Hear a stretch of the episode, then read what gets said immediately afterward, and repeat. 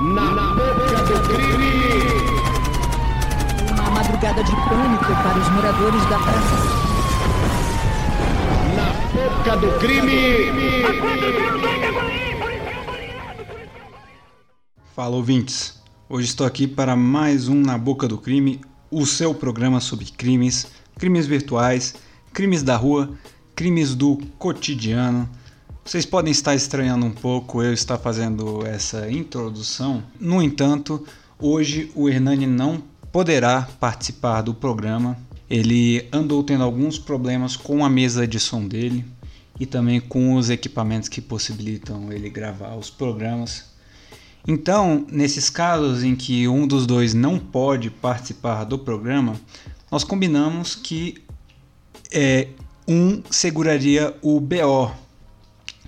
Ou seja, mesmo que um não pudesse participar, o outro faria o programa solo. Então, nisto, o Hernani pediu para que eh, eu gravasse, para que vocês não ficassem sem, sem programa.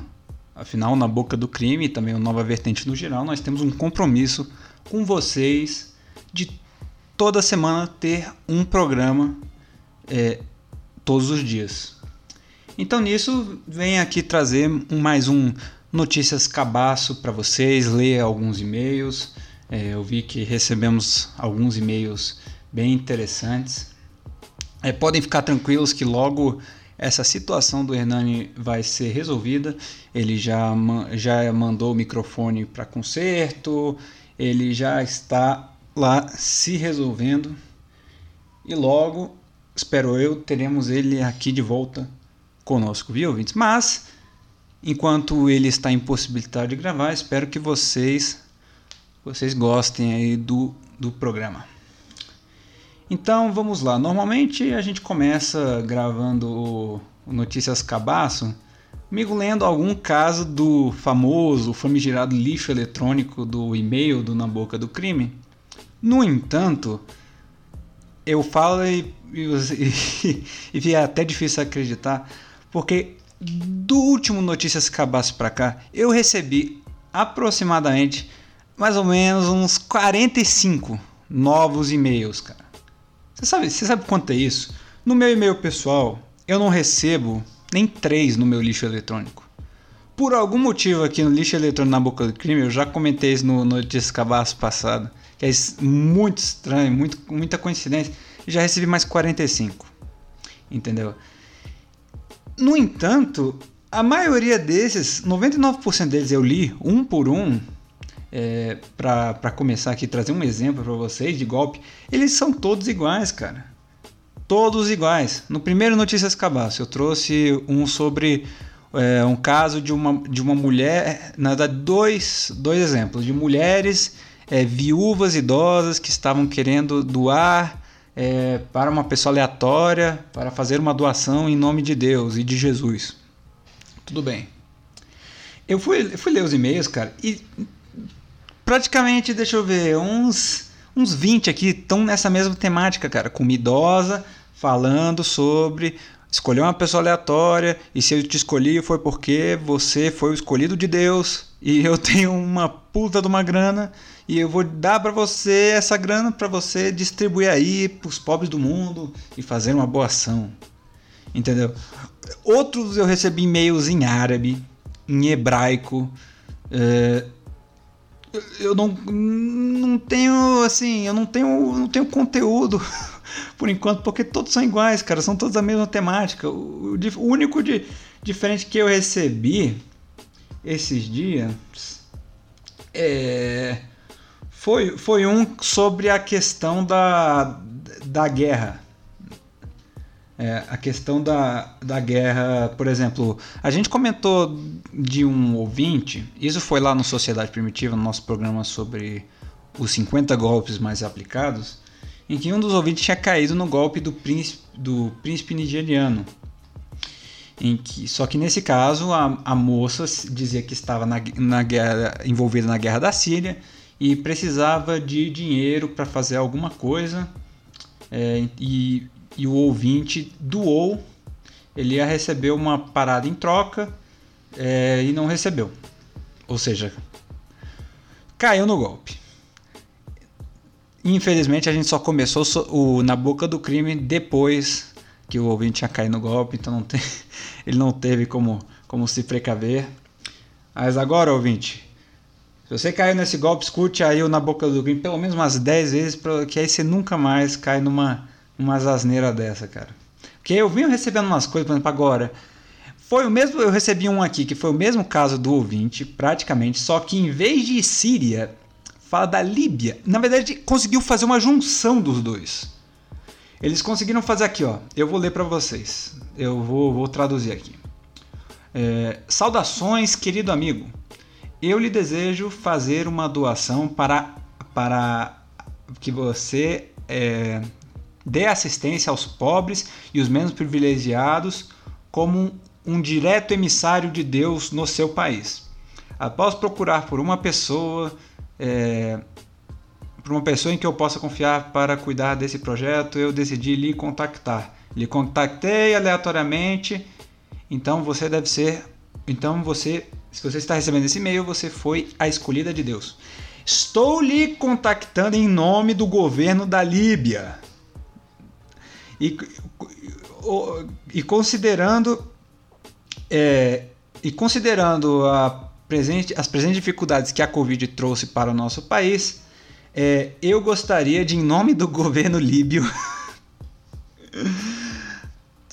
tá, em nome do governo líbio, lhe doar a total soma de um milhão de dólares que eu dei para o reverendo nananana, que eu pesquisei, esse reverendo realmente existe, que era o reverendo é, encarregado do campo de, refugia do campo de refugiados é, na Líbia.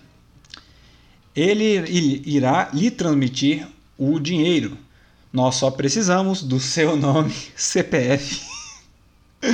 Cara, assim, na verdade ele conseguiu juntar os três, os três exemplos que nós já mostramos, né? O caso da, da temática de Deus, em que a pessoa ela busca através da sua fé e da sua religião e ludibriar, entendeu? Porque muitas pessoas é, de, de, de uma religiosidade, de uma fé muito fervorosa, eu já vi, é, acreditam é, nesses e-mails, porque realmente acreditam no que, na possibilidade, na providência divina de que isso é possível. Entende? De que, ah, eu lhe escolhi aleatoriamente. Então, pensando, poxa, então de fato eu fui escolhida por Deus. Isso aqui é o trabalho divino. Ainda mais que com temas de caridade, etc. Eu já vi pessoas sendo ludibriadas por isso aqui. Entrou a questão de um, de um país em guerra, do, de, um país, de um país que precisa de ajuda, entre aspas, e que tem uma porrada de gente com quem esse trabalho de caridade pode ser feito, no caso o governo da Líbia, ou seja, juntou com a temática do e-mail que o ouvinte nosso caiu no golpe do príncipe nigeriano. E não só isso, mas a mesma, mas a mesma, cara, é praticamente um Ctrl C, Ctrl V, um copiar e colar aqui da de como ele escreveu a parte de das informações no e-mail em que nós, nós trouxemos que aparentemente a presidenta do. a ex-presidenta do, do FMI, do Fundo Monetário Internacional, mandou para a gente aqui pro programa. Foi uma honra, né? é, que, cara, é praticamente um Ctrl-C, Ctrl-V das informações e também do textinho que vem antes aqui da, das informações, que fala, por favor, eu gostaria de lhe contactar imediatamente e para isso precisamos confirmar as suas informações para que o Banco Internacional, é, o Banco Internacional de tal, da Líbia possa ali é, transferir a, a soma de um milhão de dólares. E as informações, cara, é tudo a mesma coisa. Então, ouvintes, é, falando muito sério aqui, cara, não tem como você escutando uma vez o golpe, é, você vê uma vez um golpe desse, você não cai nunca mais na sua vida, cara. Porque é feito de uma forma tão porca, entendeu? É um negócio tão absurdo que realmente, cara, se você vê uma vez que seja, qualquer que seja a temática, só de você ver é, como é feito o negócio, pensando bem, raciocinar direitinho o negócio, você vai ver que não tem como. Beleza, ouvintes? É, então, se você está tendendo aí a, a, a, entrar num negócio desse, você recebeu um negócio que você não sabe se é verídico ou não, cara, não é. Não é. Nesse, nesse formato aí, geralmente se cai no lixo eletrônico do seu, do seu e-mail, que eles têm um sistema de detecção é, com altas taxas de precisão, às vezes sim, pode cair no spam. Mas é, o sistema de detecção ele já, ele já detecta formatos específicos de texto e de e-mail. E também, por exemplo, e-mails que foram criados recentemente e que mandam é, vários e-mails ao mesmo tempo, porque são bots que fazem isso. Não é uma pessoa que fica lá mandando e-mail por e-mail. São bots que mandam milhares de milhões de e-mails ao mesmo tempo. Entendeu? Para, é, para todo o planeta.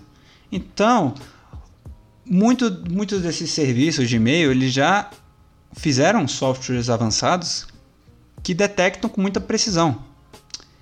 Então, cara, não tem erro, meu amigo. E se você cair nesse golpe, eu vou repetir, ouçam na boca do crime mais 20 vezes, que aí você nunca mais vai cair, cara. Lhe garanto. Então, nisso, vamos para os e-mails de vocês. É, deixa eu ver aqui. Deixa eu ver aqui, certo. Olha só, nós recebemos aqui um e-mail de, do, do mesmo ouvinte que enviou para a gente um e-mail das seitas. Ele enviou mais um e-mail, vamos lá. Peço novamente para não me identificar. Fala Hernani e Felipe. Sou o mesmo ouvinte que enviou aquele relato no, no podcast sobre seitas, sobre a seita religiosa que atua na minha cidade e outros municípios e também sobre os meus parentes dentro da mesma seita. Quero deixar claro que os mesmos iraquianos que o Hernani citou durante o relato são os mesmos da seita daqui da minha localidade. Aqui na minha cidade, e em outras, esse pessoal da seita é conhecido também como os iraquianos ou ziraquianos, como, o, como é carinhosamente chamado aqui pelo pessoal, ou chamado também de os paulistas. O Hernani, ele no, no, no nono programa, no último Notícias Cabaço, ele, coment, ele leu o, o ouvinte comentando sobre a seita e falou que também tinha conhecimento acerca de uma seita que era formada por iraquianos, em que eles lentamente, é, através, de, através de atrair pessoas para sua seita, transformá-las em literalmente escravos e e, fazê-los tra trabalhar não só em condições análogas à escravidão, mas de forma extremamente abusiva, isso tudo com o consentimento deles que entraram na seita, eles conseguem lentamente tomar controle das. Eles geralmente se instalam em pequenas cidades, lentamente tomar controle de pequenas cidades, dos negócios das pequenas cidades, no ramo dos restaurantes.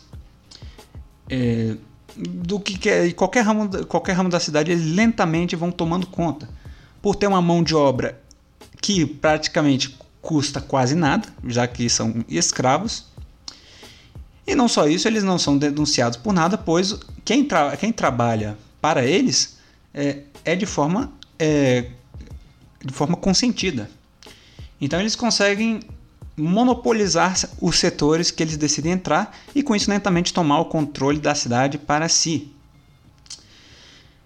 Então, o Hernani comentou que esses iraquianos é, eram aqueles que o ouvinte se referia no e-mail dele. No entanto, o ouvinte ele não deixou claro. Então agora ele deixa claro que o Hernani acertou. O Hernani ele não, não está aqui para dar mais informações. No entanto, ouvinte, é, eu já vou, já vou adiantando um pouco pode ficar tranquilo que num, num próximo Notícias Cabaço ou, so, ou numa é, leitura de e-mails, o Hernani, se ele tiver mais informações sobre a questão dos iraquianos, como ele entrou em contato, como ele soube dessa seita dos, dos iraquianos, é, o que mais ele sabe sobre isso, pode deixar que eu vou lembrar ele de comentar no próximo programa, é, para que então ele possa elaborar mais um pouco sobre como ele entrou em contato com isso. Beleza, ouvinte? É, continuando. Como havia dito no e-mail anterior, este caso foi citado na Rede, Rede Bobo e EPTV de Varginha. Essa EPTV de Varginha, depois que o Hernani me contou sobre ela, Eu fui ver, cara, puta que pariu, parece uma realidade paralela. parece um negócio completamente de outro mundo. Entendeu? Porque ali é só, só a nata das notícias, entendeu? É, na verdade é um bom. Eu não pensei nisso, mas é um, é um bom lugar para para buscar as, as, notícias acabadas, porque é, é, só coisa assim que você olha e pensa, não, como assim? Eu nunca ouvi falar disso aqui, cara. Só parece coisa extremamente absurda. É, achei, nessa EPTV achei as matérias de 2016 sobre a seita. Então o ouvinte deixou aqui os links para as reportagens é, da, da EPTV de Varginha também do, do Jornal Nacional sobre, a, a, a, sobre essa seita. Então, ouvintes, o que eu vou fazer é deixar é, linkado aqui na descrição para vocês darem uma olhada no, nas reportagens que o ouvinte mandou. Beleza? Que aí vocês podem olhar por si só, porque são vídeos, né? Eu não, não, eu não consigo mostrar aqui para vocês. Então eu vou deixar linkado que aí vocês próprios podem averiguar este caso com mais detalhes. Beleza? Muito obrigado pelo e-mail, ouvinte. Pode deixar que eu vou lembrar o Hernani é, de fazer um, um comentário no, no, próximo programa sobre e-mails, é, mais a fundo sobre os iraquianos da seita. Beleza? Vamos para o próximo. É, boa noite, Felipe Hernani. Primeiramente, gostaria de agradecer pelos excelentes programas de serviço social que o programa vem prestando aos ouvintes. Muitos golpes vão ser evitados devido ao Na Boca do Crime. Obrigado. Que isso, cara. Obrigado você por, por estar conosco nessa jornada, né? Como o Hernan disse. Também queria comentar que a trilha de fundo do nono episódio, o episódio das seitas, foi muito boa e melhor do que aquela trilha de suspense dos anteriores, que incomoda e distrai o ouvinte. Enfim, vim por meio deste e-mail contar. Ah, sim. É, eu vi muitas pessoas comentando sobre a trilha sonora. Pode deixar que, a, é, desde que nós colocamos a trilha mais calma e vimos o feedback de vocês, nós vamos deixar aquela trilha sonora mesmo, sem um negócio de, de suspense. Que muitos de vocês já deixaram claro que incomoda e também que atrapalha um pouco, beleza? Pode deixar que a gente vai deixar uma, uma, uma soundtrack mais, mais suave, beleza? É, enfim, vim por meio deste e-mail contar a história um parente de um amigo meu vitimado por uma seita criminosa cuja qual foi desmantelada pela Polícia Federal. Mais um e-mail sobre seitas. A vítima se chamava Tananã. Tinha 33 anos, desempregado e viciado em cocaína. Ao frequentar um bar no interior de Minas, conheceu um sujeito, curiosamente, que também se chamava Hernani. Hum, curioso isso aí, charado Hernani. Este que se dizia pastor e provido de um imenso carisma, conseguiu persuadir o pobre Fernando para sua clínica de internação evangélica, onde, segundo o charlatão, não haveria tentações, tentações. E o mesmo poderia se livrar de seus vícios e trilhar seu caminho até a salvação. O nome da suposta clínica era, aí ele deixa, pode ler os envolvidos, pois já estão presos, Companhia QDMCS, sigla que cunhava o extenso nome da companhia da seita Que Dói Menos Cagar Sangue. Seus membros chamavam o líder de bom da boca, manjador de pau dos ouvintes. É, para entrar na seita era necessário tomar a robusta quantidade de 10 litros de leite, altamente proteico de origem desconhecida. É, cara, assim, muito curioso que esse sujeito, o Hernani, tenha, seja charado do, do nosso Hernani, né? No, no entanto, eu não vejo, não vejo relação com o nosso Hernani, afinal o mesmo nunca fez nenhuma brincadeira ou alusão a, ouvi, a comer ouvinte, a ouvinte tomar leite proteico, a tomar leite proteico dos ouvintes, tomar leite interestadual dos ouvintes no, nos vlogs dele, né? Então eu não, não vejo relação. Mas, mas é, é, é muito interessante. Tomem cuidado aí, né? Ele já deixou claro que foi desmantelada pela Polícia Federal. No entanto, nunca se sabe, né? Pode estar à solta ainda. E pode também ter mudado o modus operandi da seita, né? Agora o, o tal do pastor Hernani pode estar, em vez de prover o leite proteico aos ouvintes, querer tomar o leite proteico dos ouvintes, né? Ah, vai saber, cara, às vezes é muito comum em seitas mudar assim de uma hora para outra o modus operandi depois que são presos, né? Porque eles querem fazer de uma, de uma forma diferente, entendeu? Atrair outros tipos de fiéis, entendeu? Então é muito obrigado aí pelo, pelo e-mail, meu nobre. Então vamos para vamos para o próximo aqui que vamos lá. Olá, Hernani e Felipe. Pretendem fazer séries sobre serial killers brasileiros? Conteúdo não falta. Olha, cara, muita, eu já vi pessoas pedindo para nós comentarmos é, temas, especificamente como fizemos na 1, 2, 3 Importados e na Serra Pelada. É, temas que tenham mais a ver com a realidade, ao, ao invés só da teoria do de trás do crime, né? Foi até um dos feedbacks que recebemos no, no nosso post é, sobre feedbacks. Se você ainda não, não deu uma olhada lá no post, vá lá e se você tiver um feedback pode deixar pra gente que estamos lendo, né? E e nós podemos sim tentar é, futuramente fazer programas especiais acerca de serial killers brasileiros, é, focando especificamente também em um só serial killer, né? Porque, porra, cara, é, o Brasil tá cheio, né? O, o que tem aí de, de, de, de, de serial killer famoso por aí no, no Brasil, cara. E com, e com, e com histórias fascinantes. E com muito conteúdo, como você disse.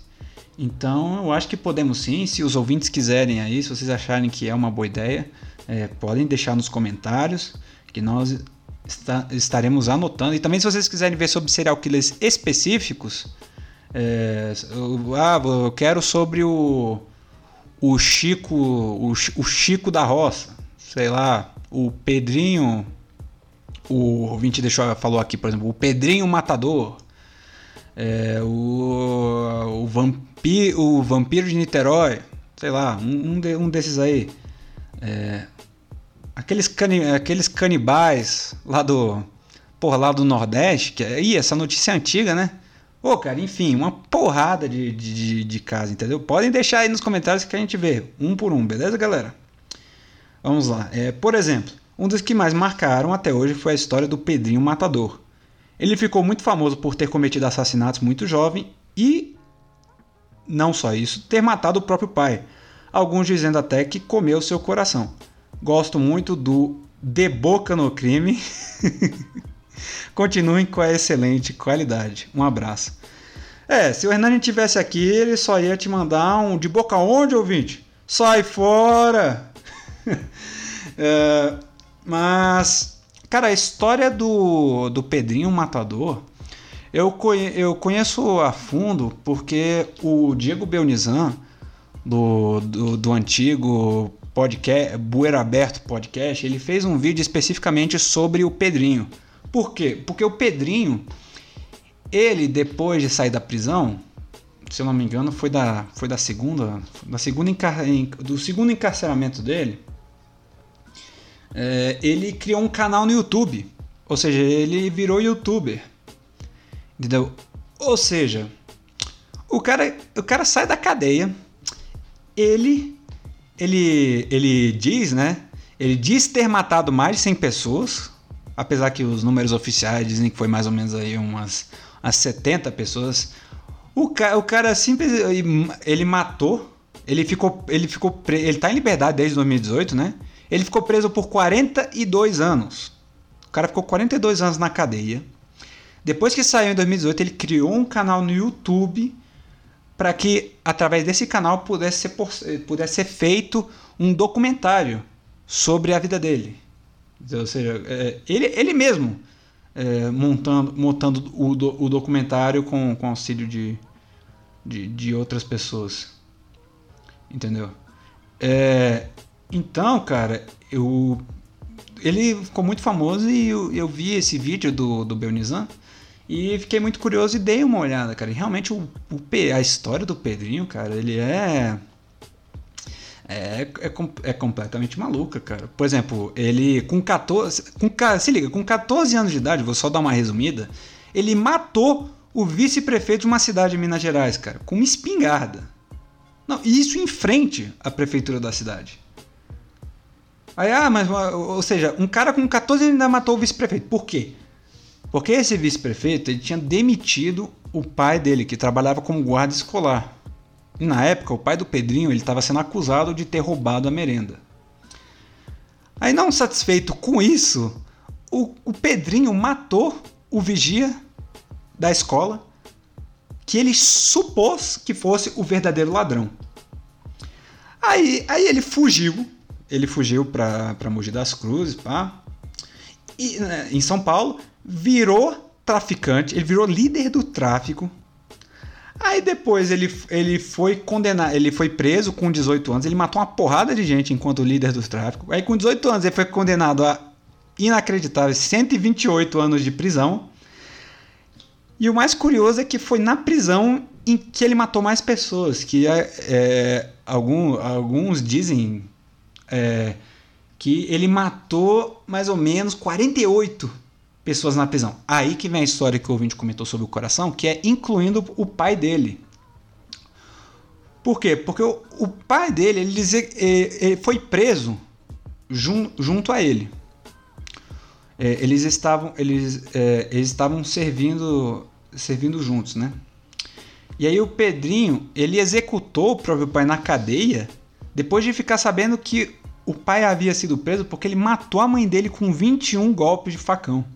O pai dele ele já tinha um histórico de encher a mãe de porrada, né? Tanto que o próprio Pedrinho ele nasceu com um ferimento no crânio, de, porque o pai um dia a mãe do Pedrinho grávida e o pai começou a dar chute na na, na barriga dela, grávida.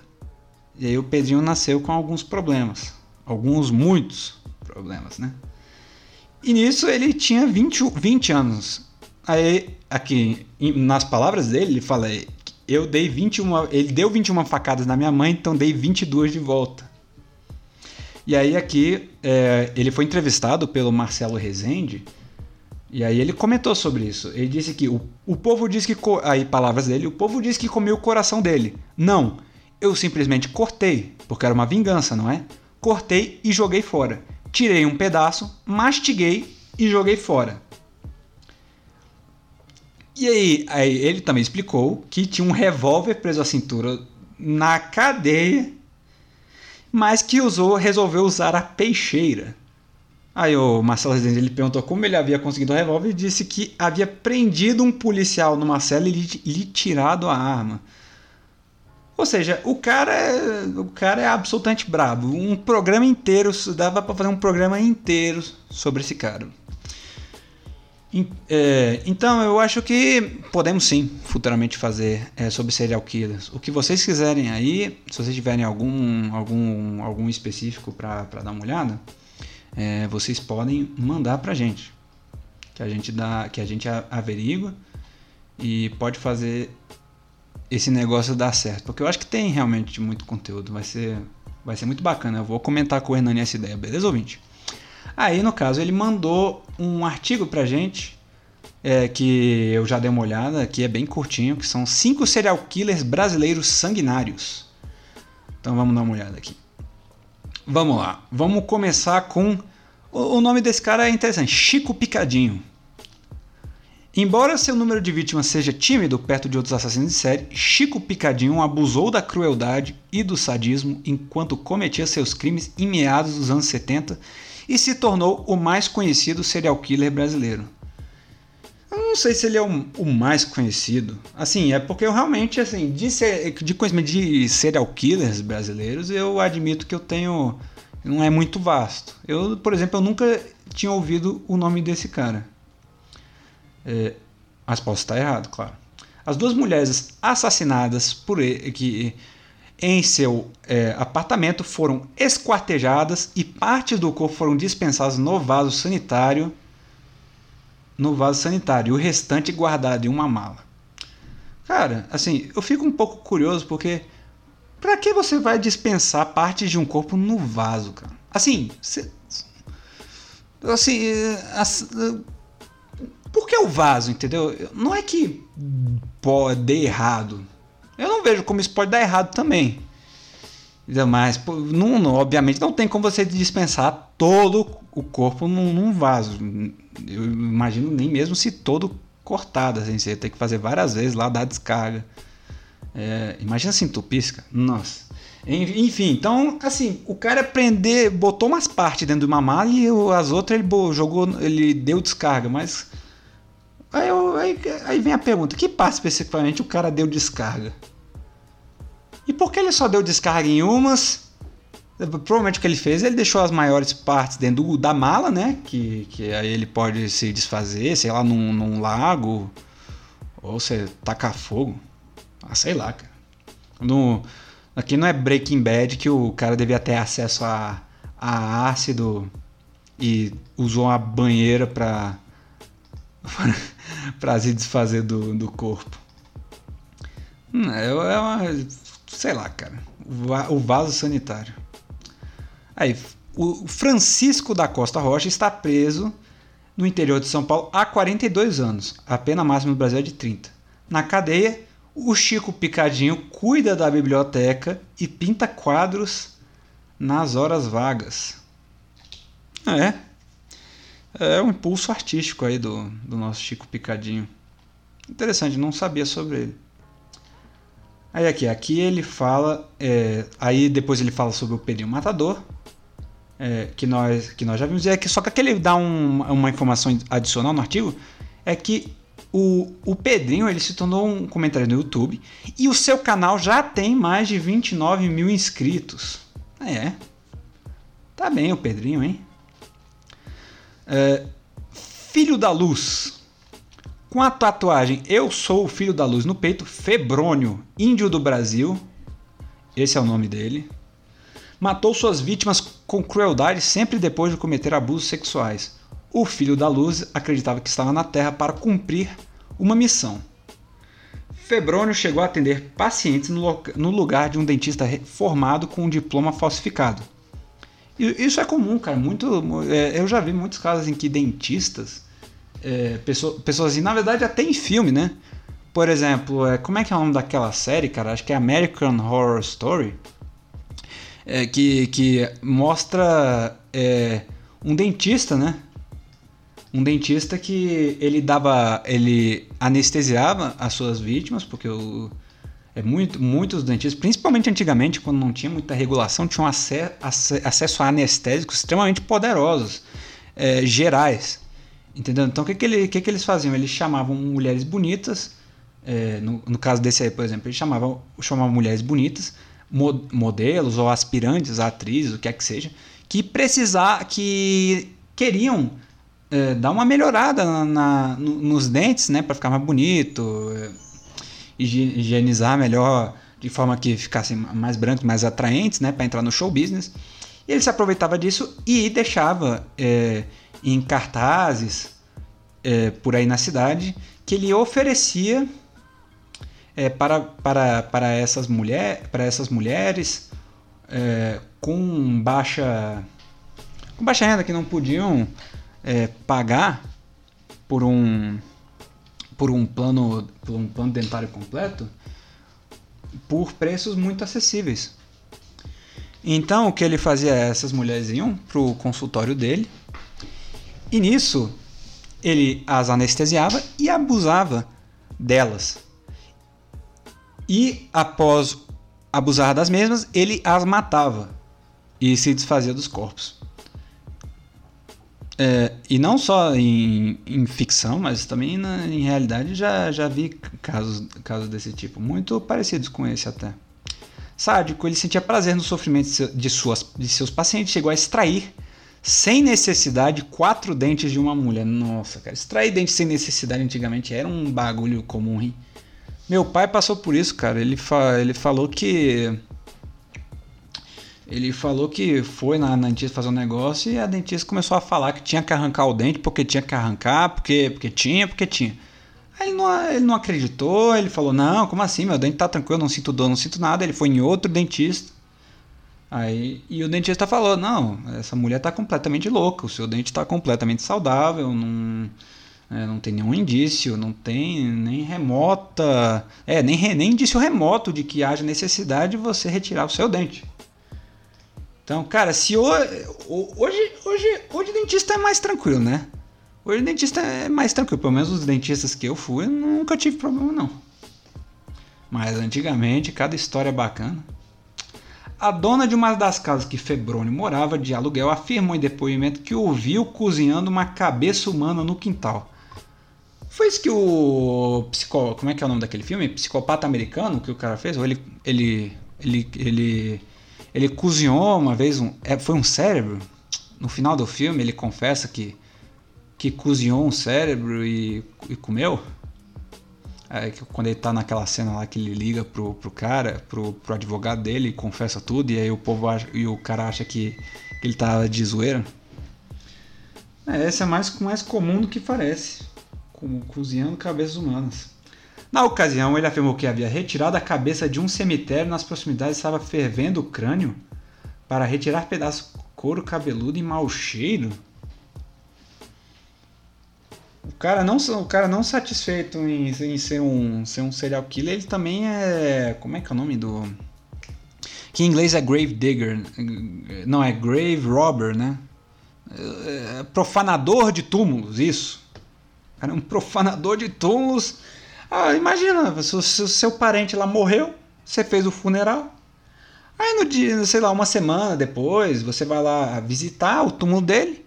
Aí você chega lá, tá, a cova tá aberta, a cabeça do seu parente sumiu.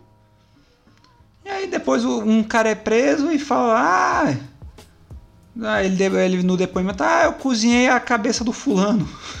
depois de pegar a, a, a cabeça dele do cemitério ali. Por quê? Ah, para retirar uns pedaços de couro cabeludo e um mau cheiro, tá muito fedido. É. Cada coisa. Agora, Vampiro de Niterói. O vampiro de Niterói se declarava religioso e, em depoimento, afirmou que escolhia crianças como vítimas de suas cruéis sessões de tortura e sodomia por serem inocentes e, após a morte, afirmava que as mesmas iriam direto para o céu. Ele preferia os meninos por serem mais bonitos enquanto tinham a pele lisinha. Aí por agora vem o porquê dele ser chamado de o vampiro. O mesmo confessou beber o sangue de suas vítimas para, segundo seus delícias, se tornar tão bonito quanto elas. Eu, essa questão com sangue, é, já, já houve casos desde a Idade Média, né? Se eu não me engano, foi uma duquesa.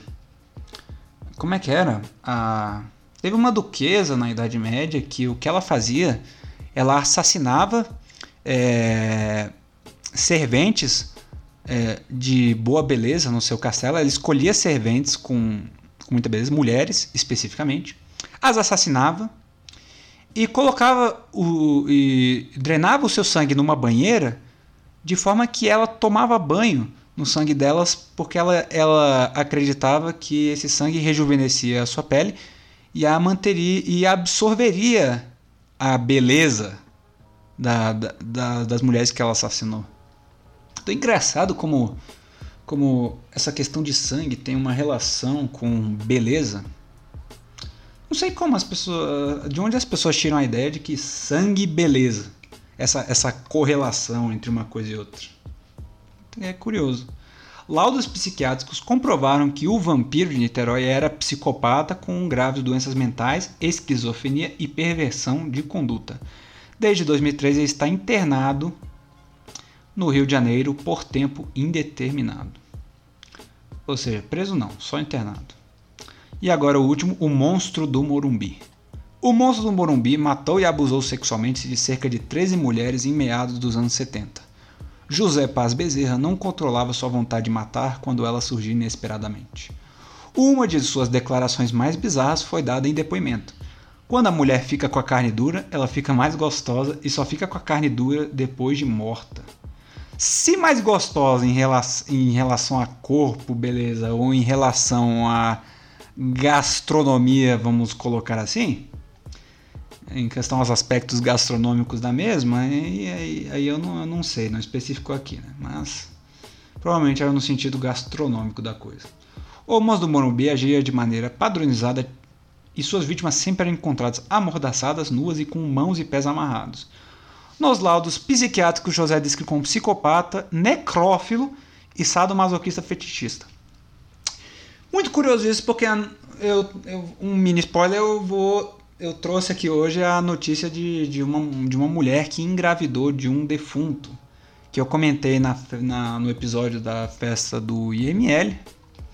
Eu resolvi, resolvi trazer para vocês um pouco mais elaborando, porque eu não comentei a notícia na íntegra no, no programa. É curioso.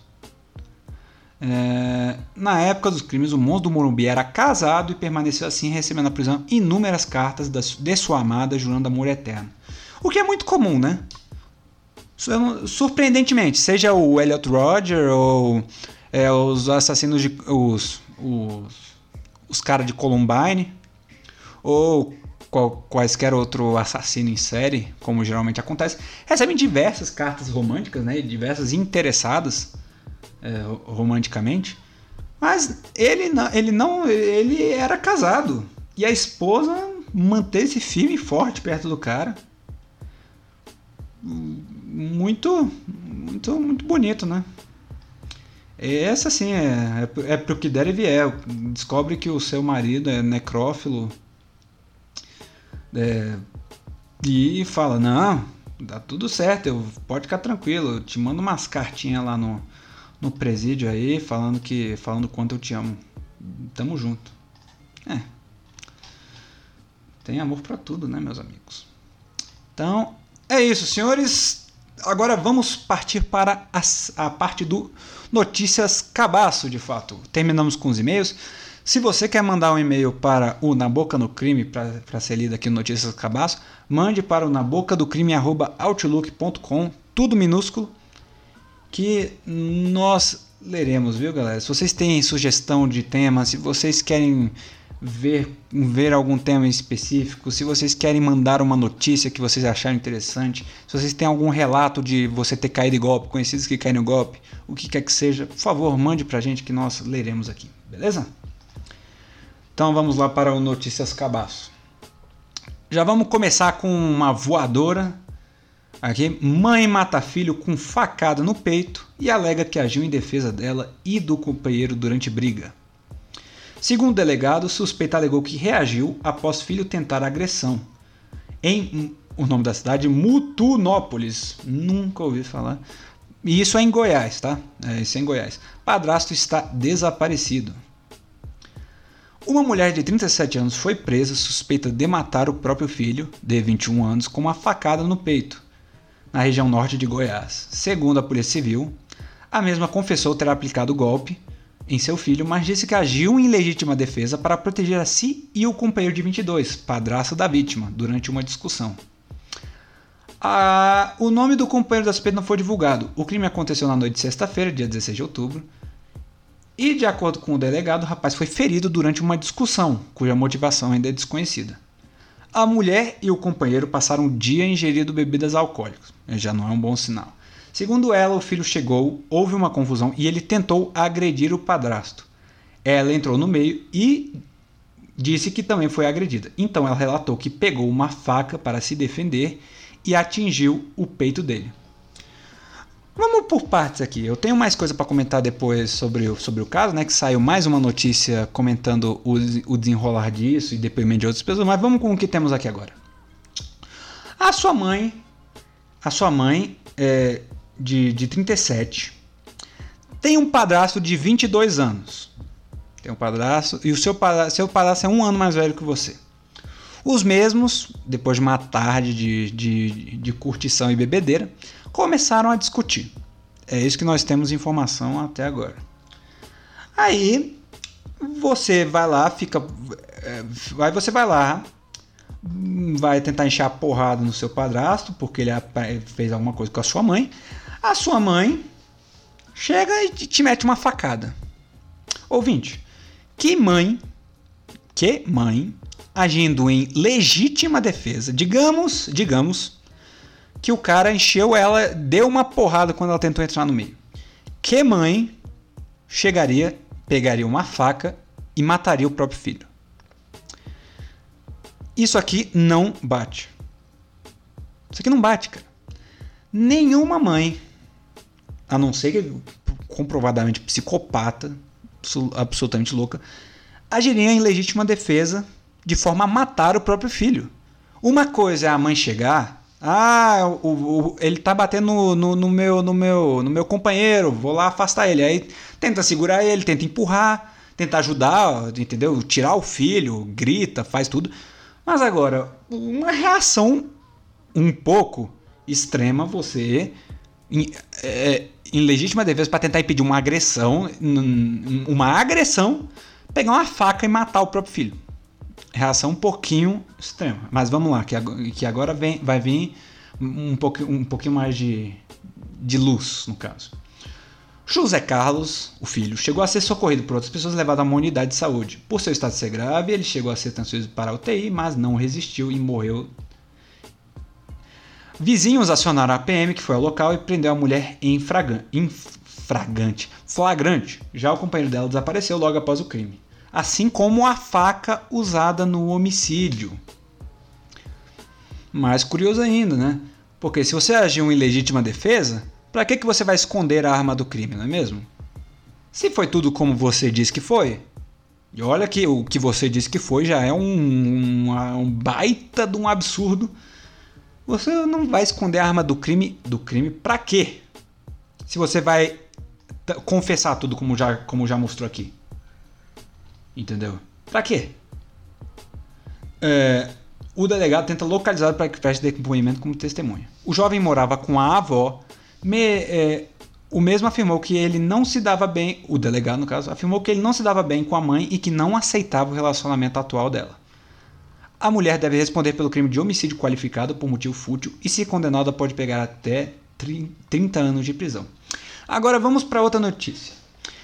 Na outra notícia, é, o patrão do filho dela disse que ele estava trabalhando, então ele, ele pediu para sair do trabalho mais cedo, porque a mãe mandou mensagem dizendo que estava discutindo com o com, com o marido, com o marido, companheiro e tudo. Então o filho pediu para sair mais cedo para ver o que estava rolando.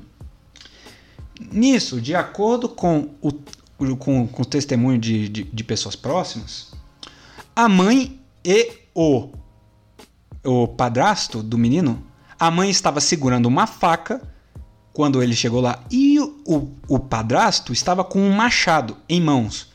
Um estava, o, os dois estavam discutindo, a mãe com uma faca e o padrasto com um machado.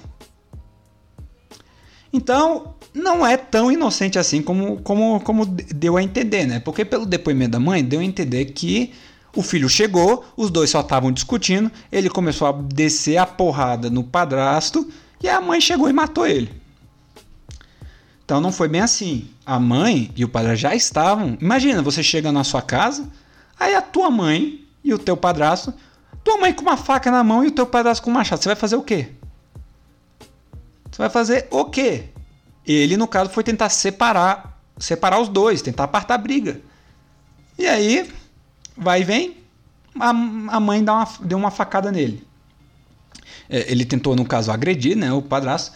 E a mãe foi lá, defendeu o padrasto com, com, deixa eu ver, com grande entusiasmo e força e matou o próprio filho.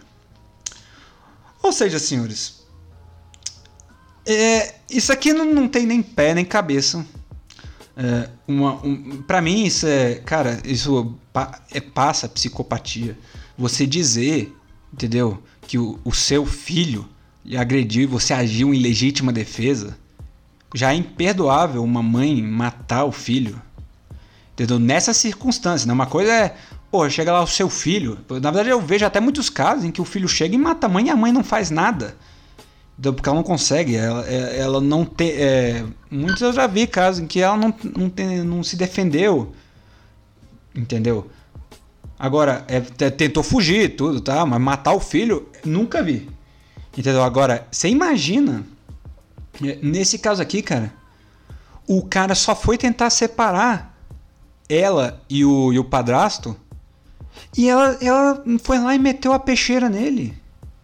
Entendeu? Onde é que uma mãe tem a, a, a, mentalidade, a noção de fazer uma coisa dessa, cara? De onde que ela tirou que o, prim, o primeiro instinto dela, vendo que o filho ia brigar com o, padrasto, onde, qual, como que o primeiro instinto dela foi, ah, eu vou matar ele.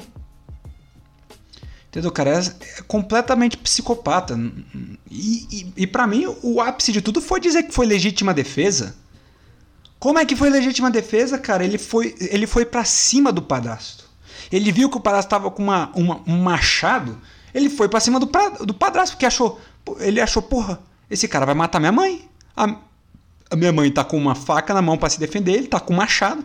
Porra, ele vai, ele vai matar minha mãe. Partiu pra cima dele. E a mãe chega e mata ele. Às vezes algumas notícias te fazem ir perdendo a fé na humanidade, entendeu, cara? É triste, mas acontece. Mais frequentemente do que gostaríamos. Uh, então vamos para a próxima, que aí essa foi a questão do IML, que eu, que eu comentei lá no, no, no episódio Festa no IML, mas que não li a notícia. Vamos lá. Morto engravida mulher no necrotério e agora ela pede pensão. Só pelo título da notícia você já sabe que é sensacional.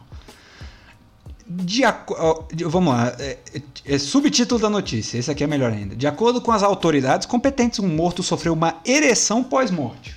Vocês sabiam que isso é, é possível, ouvintes? É, muitos corpos, é, no caso, quando, ele, quando ocorre que um homem ele morre de, verticalmente ou de bruços, quando o, ca o cadáver ele permanece nessa posição, é, e, devido à, ação da, da, da gravidade, é, quando os, os vasos, o coração, ele para, para de funcionar e somente a força da gravidade atua sobre, sobre o sangue, com toda essa massa, o sangue ele vai se estabelecer no ponto mais baixo do corpo. Entendeu? Então, por isso, se o cara morre é, de, forma, de forma verticalmente ou de bruços, o, o ponto. Os pontos mais baixos, o sangue vai descendo, né? Os pontos mais baixos acaba que passa pelo, pelo pênis, né? Principalmente de bruços. De bruços isso é mais comum. Então é possível sim você sofrer uma ereção pós-morte. Não só em humanos, mas é, quaisquer animais com pênis também isso acontece. É, então vamos lá. Uma mulher de 38 anos que trabalha em um necrotério foi presa e condenada a pagar uma fiança de 250 mil dólares depois de abusar de um cadáver de um homem. O suposto crime ocorreu em um necrotério de Lexington, em Missouri, nos Estados Unidos. Nos Estados Unidos também tem cada coisa, viu, cara? A polícia acusou a legista de necrofilia. De acordo com as autoridades competentes, um morto sofreu uma ereção pós-morte enquanto era banhado pela funcionária do necrotério. A mulher então aproveitou que estava sozinha e passou a ter relações sexuais com o morto. Para sua grande surpresa, eu imagino que deve, deve ter sido uma baita de uma surpresa, o morto chegou ao orgasmo depois de alguns minutos de sexo. Algumas semanas mais tarde, ao fazer um exame médico de rotina, foi constatada a gravidez da mulher. A polícia foi notificada pelo médico depois que ela contou para ele as circunstâncias que a levaram à concepção. Meu amigo, como é que você chega? Eu não, não vou nem entrar no mérito da, da, da questão da necrofilia, eu vou para a parte aqui gritante que, que é como é que você, depois de ter feito um.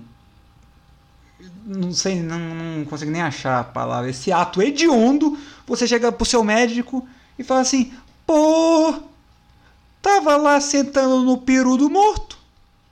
Aí ele gozou, tô grávida. É isso. Como é que você chega pro seu médico e fala isso, cara? e espera que, ó, tá tudo certo. Não, é um médico, médico, juramento de Hipócrates, ele é meu brother. Vai dar tudo certo, não vai dar nada. Como é que. Sei lá, cara, algumas pessoas têm uma merda na cabeça tão grande que não dá para entender. Simplesmente não dá. Porque agora eu imagino quando nascesse a criança, né? Ia, ia fazer um exame de DNA, as paradas, ia mostrar o pai. É, aqui é um pai. Porra, pera aí. Mas a criança nasceu, tava aí na barriga dela uns nove meses. Porra, tá falando que o pai morreu a dois. A um. Quer dizer, a um, né? Porque senão, pô, o bicho já tava enterrado. Morreu há um ano. O cara morreu há um ano, mas o bebê tem nove meses. Hum, que curioso. Será que ele tinha um. É, era um banco de, de esperma? Entendeu? É, eu acho que ainda era possível dar um migué. Ia ser muito, muito fudido, mas sei lá, cara. Agora, chegar no seu médico e falar, é, sentei no peru do morto, é, aí rolou, aconteceu. É, não, tem muito o que fazer não, né, velho? Você tá pedindo pra, pra tomar na. E agora voltando ao a parte, parte séria do negócio, aí que entra essa questão. Uh, o, o argumento lá na festa do IML de que muitas, como eu posso dizer, muitas pessoas realmente elas se revoltaram com o fato de estar falando de necrofilia na festa do IML, de fato. No entanto, não passaram despercebidos vários comentários em que as pessoas, elas, é, muitas de grupos feministas, em páginas feministas postaram é, e, vi, e vieram no grupo é, postar acerca de. sobre é, frases assim: a mulher não tem paz nem quando morta. Tudo bem. Postou isso lá. No entanto, o que muitas começaram a falar então, nisso, junto desses comentários, de a mulher não tem paz nem quando morta, é o homem, homem é nojento, homem é isso, Homem come, come, gente, come gente morta, olha como o homem é nojento. Todo homem é um potencial estuprador, até de cadáver. Não só botar que homem é potencial estuprador, mas depois de cadáver. Não, cara. A perversidade existe para ambos os gêneros. Entendeu? Não é só um. O, o, o, gênero masculino ou o feminino não são detentores, não são monopol, não monopolizam a maldade humana. A maldade humana está presente nos dois. Ela não tem gênero, não tem idade, não tem. não é de um emprego específico. É nada, cara. Não é possível distinguir a maldade. Entendeu? Então não é o. não é o. Ah, o homem é um possível. É um potencial estuprador até de cadáveres, até das que já se foram. Não, cara. É possível ambos os gêneros de cometerem maldade. Entendeu? Vocês estão olhando para o problema errado. Vocês estão, vocês estão querendo fazer, jogar um vocês estão vendo um problema e jogando para outra coisa que não tem absolutamente nada a ver. O, esse problema da, do IML, da, da necrofilia no caso, vamos, vamos falar no português aqui. O problema da necrofilia tem que ser combatido. Quem tem que, tem que combater são os necrófilos. Entendeu? Não é o homem. Você não combate o homem. Entendeu? Pô, como é que você vai vir com um negócio de feminismo e um negócio de necrofilia, cara? O que, que, que, negócio é esse sem pé nem cabeça? Porra, não é só, não é só mulher que tá sujeita a isso, não, cara. Quantos casos aí não deve ter? Não vi ninguém, ninguém falando sobre nada disso. Eu, cara, eu tive que pesquisar essa notícia aqui em sites assim obscuros de notícia. Enquanto a festa no IML tá em todo lugar, cara. Em todo lugar. Tá rodando, rodou a internet, né? Não, não chegou lá umas mil pessoas comentando lá na festa do IML. Pronto, o povo foi lá na reportagem. E tem que combater mesmo. Tem que combater a questão da necrofilia. Não estou falando questão da piada, não sei o que. A, a piada a gente já falou extensivamente no, no programa sobre festa do IML. Agora, a questão da necrofilia tem que ser combatida de fato. No entanto, não confunda um problema com o outro. Não é o, o homem é um potencial estuprador, tem porra nenhuma a ver, cara. Vocês estão pegando um problema e jogando pro outro, tirando o foco do problema. Vocês estão transformando um problema extremamente sério, uma coisa extremamente hedionda, em um problema de macho escroto, de Chernobyl, é, de homem tóxico, radioativo, machista, blá blá blá. Não tem nada a ver, cara. Tem que combata o problema principal. Se você não se você acha que se você está lá no negócio e você é extremamente revoltado, se você não deu risada da piada do Necrov, você quer combater o negócio, vá lá combater. Faça as paradas, reivindique câmeras no dentro do necrotério, entendeu? Se você realmente está preocupado com isso, fala assim: "Não, nós temos que fazer um abaixo assinado para que todos os institutos médicos legais do Brasil tenham câmeras dentro dos seus necrotérios para que nunca mais aconteça uma, umas coisas hediondas dessas dentro do IML. E acabe com essa porra de festa no IML. Pronto. Se você defende isso, Vá lá, cara. Reivindique. Faça um abaixo assinado. Entendeu? Mas deixa essa merda desse negócio de misturar feminismo com necrofilia, cara. Porra. Enfim. Não, não, não satisfeito aqui com, com essa notícia. Com essa notícia aqui. Eu, passe, eu tava pesquisando notícias por Na Boca do Crime.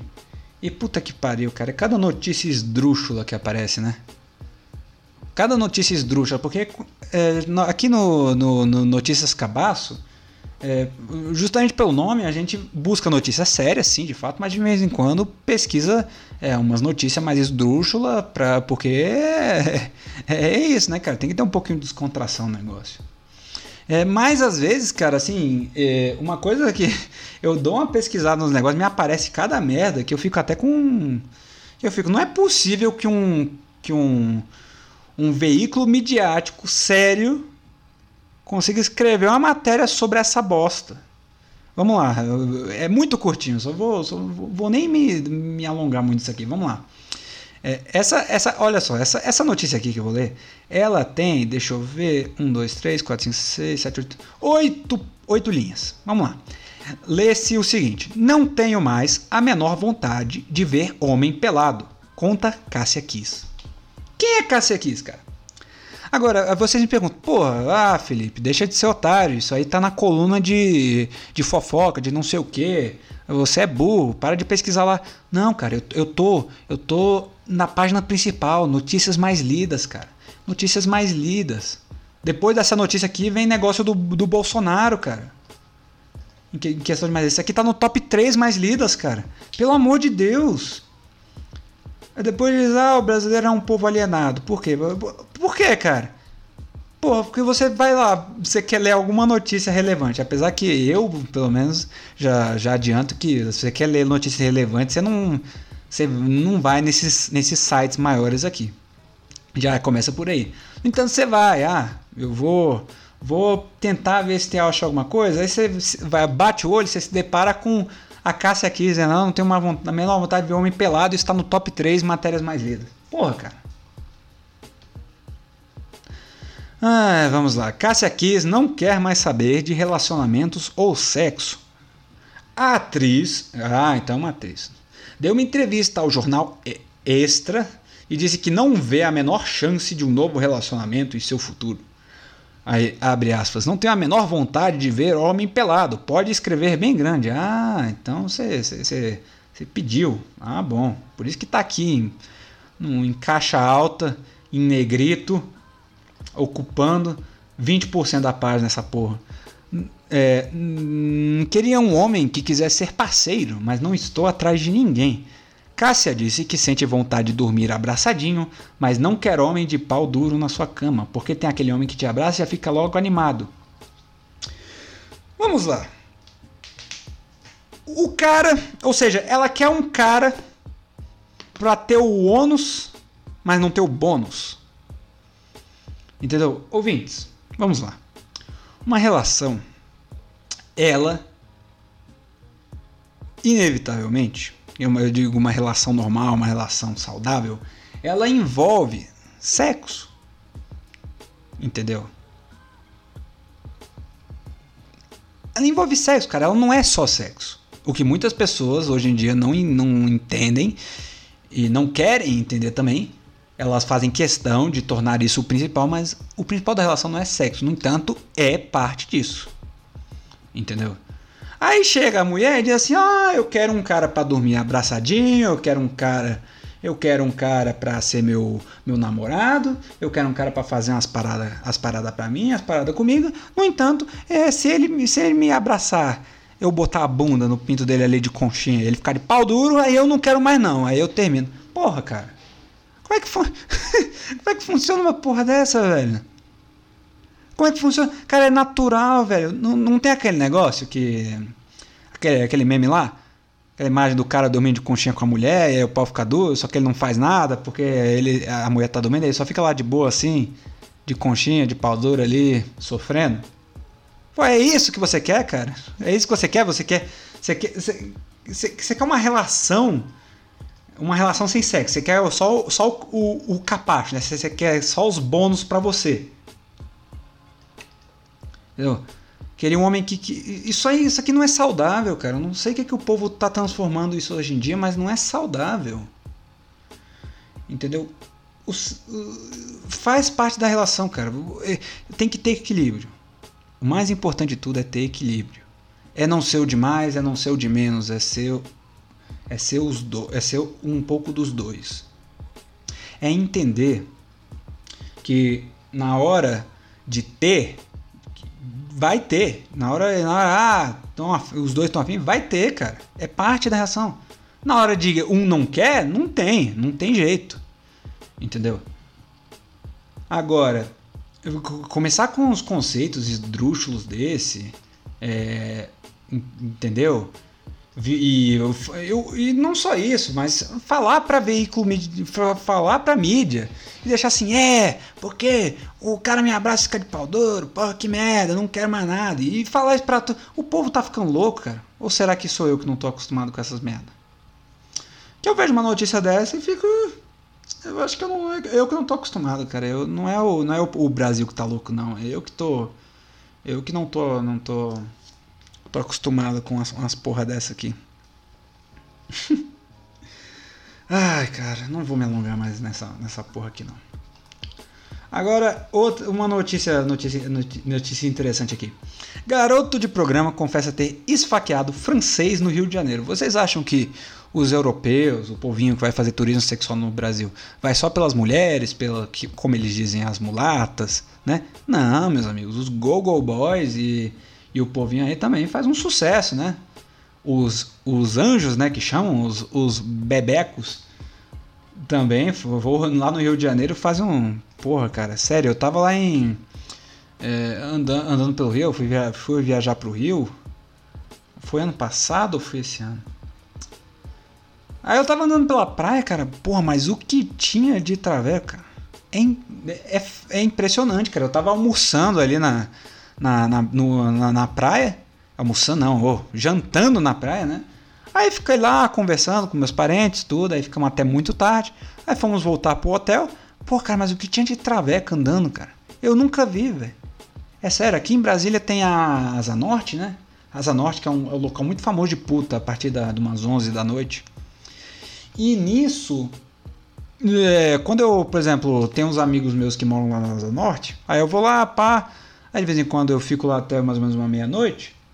Aí eu tô, tô, voltando de carro pra, pra, pra minha casa. Aí eu, aí eu passo por esse local e, e não tem esse tanto de traveco, cara. Não tem, velho. Tipo, a cada cinco, seis, sei lá, sete mulheres lá que, que ficam lá é, nas quadras, pô, tem um, entendeu?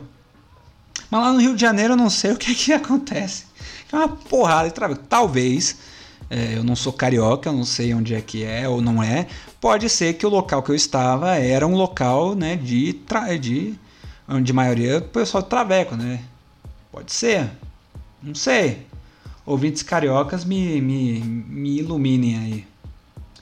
Vamos lá. O garoto de programa de 42 anos. Confe... Porra, um garoto de programa de 42 anos? Caralho, velho. Porra. Deixa eu ver. Aqui tá falando que o francês tinha 56 anos. Pô, o cara não quis um novinho, não. Ele quis é um. Um cara maduro. Diferente isso. Apesar que muita gente mente idade, né? Nesse, no ramo. Pô, cara, você acha que as, as, as, prostitutas elas não mentem a idade? Ah, elas falam 23. Você acha mesmo que a mulher não tem uns 30 e pouco ali? Que aqueles 2 kg de maquiagem não, não engano, não, não dá para enganar, é impossível. Meu amigo, não seja inocente. Uh, confessou que esfaqueou um cliente em Ipanema, na zona sul do Rio, na noite da última segunda-feira, dia 19 de outubro. Segundo a reportagem, o mesmo confessou o crime e disse que foi motivado por um desentendimento entre ele e a vítima. O comissionário de bordo francês, vamos só chamar de Claude, de 56 anos, que permanece internado na UTI, não morreu. Muito bom. Em seu depoimento, na delegacia de atendimento ao turista, o cara afirmou que na hora do sexo eles se desentenderam. O, o, o, francês teria reclamado, se negado a pagar o valor acordado e debochado do garoto de programa. Amigo, vamos lá. Aí, aí, aí você. Não, não sei o que, que é, não, cara. Se esse europeu tava com. com onde é que ele tava com a cabeça, velho? Meu amigo, onde que você vai chegar, cara? Num, num, num, não, num garoto de programa ainda por cima. No Rio de Janeiro. E, e, e mandar uma dessa, cara. Mandar assim, ah, pô, mandar assim, pô, tô insatisfeito com o programa, não vou te pagar, não. E, tu é, e vai se fuder. E ainda debochado, cara. Porra, meu amigo, o cara te puxa uma peixeira ali e te, te esfaqueia, velho. Tu, tu, tu tá no Rio, cara, tu não tá em Paris, não. Em Paris, sei lá, tu, tu faz um, tu mete uma dessa, ou o bicho, como o garoto do programa lá de Paris, começa a chorar e fala, vou falar no Twitter. No Rio, o cara chega, se ele não tiver um 38 ali guardado, o cara te puxa peixeira e passa a lambida. Véio. Tu pode ter 56 a 80 anos de idade. Pode ser francês até Etiop... Eh, da Etiópia, que os caras não perdoam, velho. Tem essa não. Esse francês vacilou, cara. Esse aí, ele com certeza não não não pesquisou aí que, do que, que se trata o Rio. Se você vem fazer. Vamos lá, os, os caras vêm fazer turismo sexual no Rio e vêm aqui completamente às cegas, assim, achando, é, eu vou chegar lá e vou comer uma porrada de puta. Entendeu? Mas esquece que Rio de Janeiro. Uh, então vamos para a última notícia, senhores. É, essa aqui eu escolhi especificamente porque eu tenho um pouquinho para comentar, porque eu estou passando por essa, por essa situação. Então vamos lá. Censo mostra que ensino à distância ganha espaço no ensino superior. O Censo da Educação Superior 2019 aponta que 4 a cada 10 calouros do ensino superior optaram por se matricular em curso de graduação à distância. O levantamento mostra que a educação EAD tem ganhado cada vez mais espaço na educação superior, enquanto o ensino presencial tem reduzido as matrículas ano a ano. Em 2009, as matrículas em AD repensavam 16,1% total. Em 2018, 39,8%. Em 2019, 43,8%. Considerando apenas a rede privada, onde estão matriculados 76% do total de estudantes de ensino superior, a opção pela EAD foi ainda maior, com 50,8%. Já o ensino presencial teve redução, passou de 60,1% a 56,2% em 2019.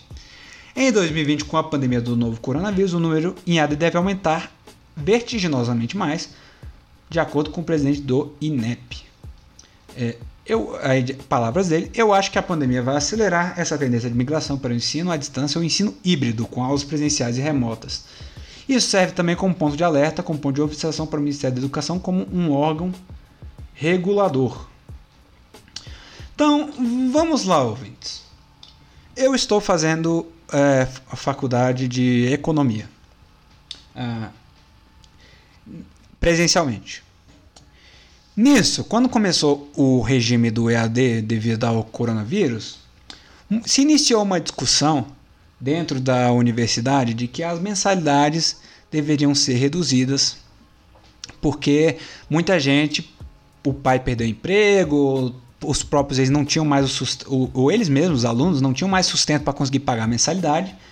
Então eles pediram para, é, falaram, como nós estamos recebendo aula EAD mas, e pagando o preço de presencial, vocês têm que fazer preço EAD. Aí a universidade não fez isso. Então muitos, muitos se viram obrigados a se mudar é, muitos, muitos colegas meus de sala saíram, saíram, trancaram as matrículas e ingressaram em cursos EAD de economia. Até mesmo no, no, em cursos EAD da própria universidade, porque ela também oferece EAD de economia. Então, com essa pandemia, houve uma migração maciça para muitos dos cursos EAD e provavelmente vai aumentar, porque eles estão pensando em fazer um novo sistema de ensino, que é o ensino híbrido, aulas presen horas presenciais e horas EAD. É, por exemplo, muitos cursos de saúde fazem isso, em que eles, eles dão aulas é, teóricas EAD e aulas práticas, que são os laboratórios, eles dão presencialmente. Entendeu? Então, nisso, muito antes de, dessa pandemia, logo que eu entrei na universidade, isso em dois, primeiro semestre de 2019, já estava falando muito que, por exemplo, a minha instituição ela e, a, e outras particulares dentro do dentro aqui do estado já estavam perdendo alunos, entendeu? Já já estava tendo uma evasão dentro dos cursos é, muito grande e não só isso, mas uma redução semestre a semestre de novos calouros. Então estavam fechando menos turmas. Então isso a universidade gerava menos receita, estava tendo que demitir professores e reduzir o número de turmas de, de, do, dos cursos. Então, cara, agora, se já estava ruim antes da pandemia, agora na pandemia o negócio realmente fudeu. Fudeu para as particulares. As federais estão lá, daquele jeito. Mas as particulares estão completamente fodidas, cara. Por quê? Porque muitos dos alunos que, que reclamaram dessa questão do, da mensalidade EAD, da mensalidade presencial por um curso que está sendo é, durante o coronavírus EAD, eles realmente é, cobraram as ameaças. Os estudantes, desde o início, já se articularam pra, e fizeram abaixo assinados para a universidade reduzir as mensalidades para EAD. Só que a universidade, ouvintes, ela não consegue, não é que ela não quer, ela não consegue, porque, diga, por exemplo, vamos lá, vamos botar aqui um preço. Digamos que o, a mensalidade do curso presencial é mil reais. A mensalidade do curso em EAD é, é uns 300 reais. Então, para cada estudante que está tendo que, que, por exemplo, para cada estudante que está em regime presencial, mas que agora está o EAD devido ao, ao corona, vai haver uma redução de 700 reais por estudante, cara. A universidade e os custos da universidade são a mesma, porque eles precisam continuar pagando professores e continuam precisando pagar pelo capital físico que elas têm. No caso, a estrutura, porque tem que ter gente cuidando, tem que ter gente limpando, e os professores continuam sendo pagados integralmente porque eles continuam dando aula, normalmente. O, e os funcionários da empresa continuam lá, praticamente todo mundo continua lá. Então, a questão da despesa não mudou, mas a receita, se eles fizessem isso, ia cair vertiginosamente. Então eles acabam numa sinuca de que eles não conseguem reduzir, cara. Tanto que eu entendi isso e, e não, e não é, reivindiquei isso quando me, me falaram né, de tem que reduzir a mensalidade. Eu não falei nada, mas eu não assinei o negócio, porque eu falei: olha, cara, se a gente fizer isso, isso realmente passar, a universidade vai à falência. Em um semestre. E isso, isso é, é sem brincadeira. Em um semestre iria à falência. Porque já estava mal das pernas, então imagina agora. Mas acabou que, como muitos estudantes realmente não tinham condições de continuar pagando durante o coronavírus, e outros simplesmente estavam insatisfeitos com isso, muitos acabaram saindo e foram para o regime EAD, para o, o ensino EAD. Então, cara, as particulares realmente estão fodidas e vai aumentar muito o, o número de ingressantes no EDC já aumentou no caso, né?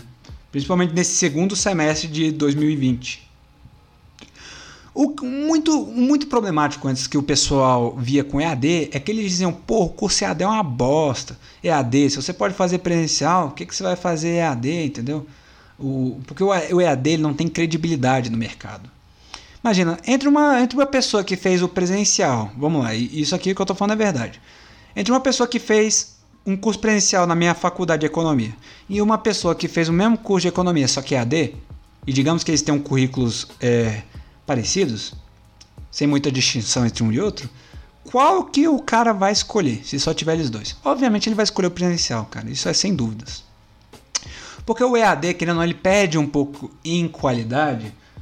Isso tem muito de, entre aspas, é, como eu posso dizer, preconceito, né? Porque tem muitos cursos EAD que são de qualidade.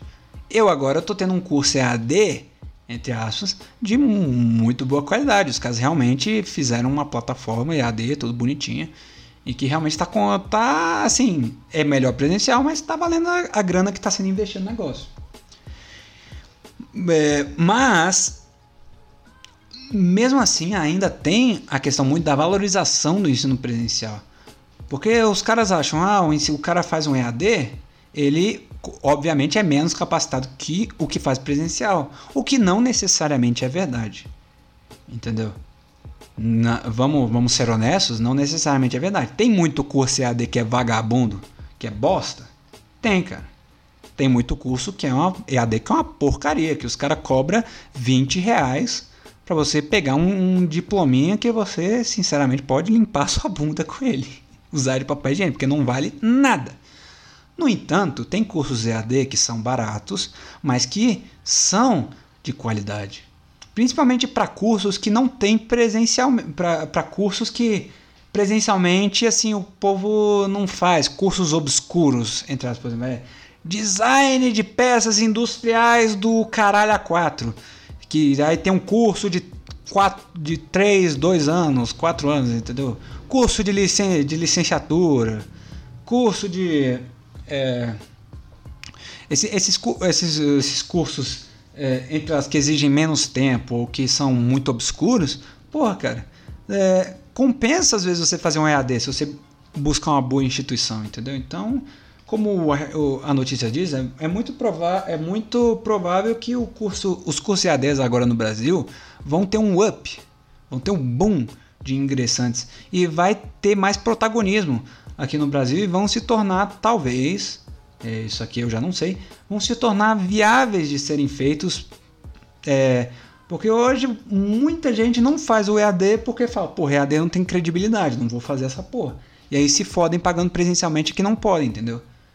Cara, é, então o que o povo vai ver, eles vão ver agora com essa questão do, do coronavírus e tudo, e também porque no ano que vem, quando voltarem as aulas presenciais do ensino superior, é, do privado, né? vai acontecer de que eles não vão poder fazer aulas totalmente presenciais, eles vão ter que fazer o, o regime híbrido que chamam, que é algumas aulas vão ser EAD e outras aulas vão ser presenciais.